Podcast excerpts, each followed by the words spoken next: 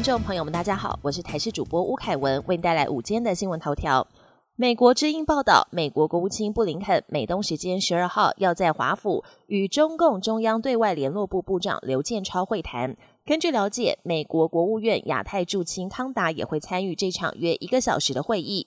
由于台湾明天就要举行大选，美国试图告诉中国不要利用这场选举作为破坏稳定的借口。主计总处公布去年受雇员工薪资调查，包括实职经常性薪资，还有实职总薪资都有增加。不过剔除物价因素后，去年一至十一月实职经常性薪资衰退百分之零点零二，这是二零二一年以来连续三年负成长。实职总薪资衰退百分之零点九七，则是近七年来首度负成长。两项薪资指标都呈现负成长，显见高物价把薪资成长吃掉。主体总处官员表示，实职经常性薪资和实职总薪资双双落入负成长，主要关键是出口疲弱、物价偏高，加上二零二二年高基期因素影响，使得二零二三年前十一个月的薪资增幅不及二零二二年。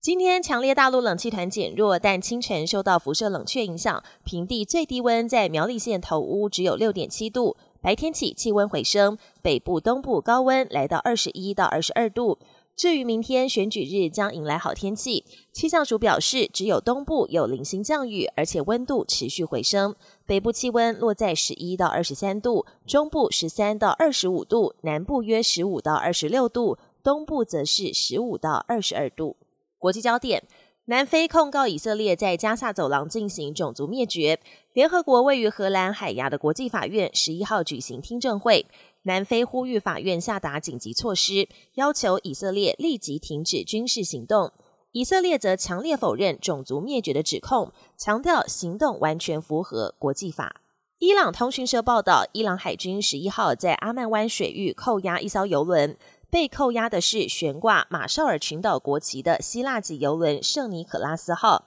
船上载有十九名船员，原本要航向土耳其，遭扣押后转向航行到伊朗。美国白宫国安会发言人科比表示，伊朗的扣押行动于法无据，要求伊朗立刻释放船只和人员。而美国稍早对也门境内的胡塞武装组织据点展开空袭。过去这段时间，伊朗支持的胡塞组织不断攻击航行于红海的船只，美国终于决定出手。高达三十公分、几乎可以盖住双眼的黑色熊皮帽，是英国皇家禁卫军的招牌标志。然而，制作一顶这种高帽需要至少一只熊的皮毛，长期引发动保人士不满。全球最大动保团体最近试出了一段猎捕过程的影片，还找来英国知名演员配音，希望借此施压英国政府改采仿制毛皮制作。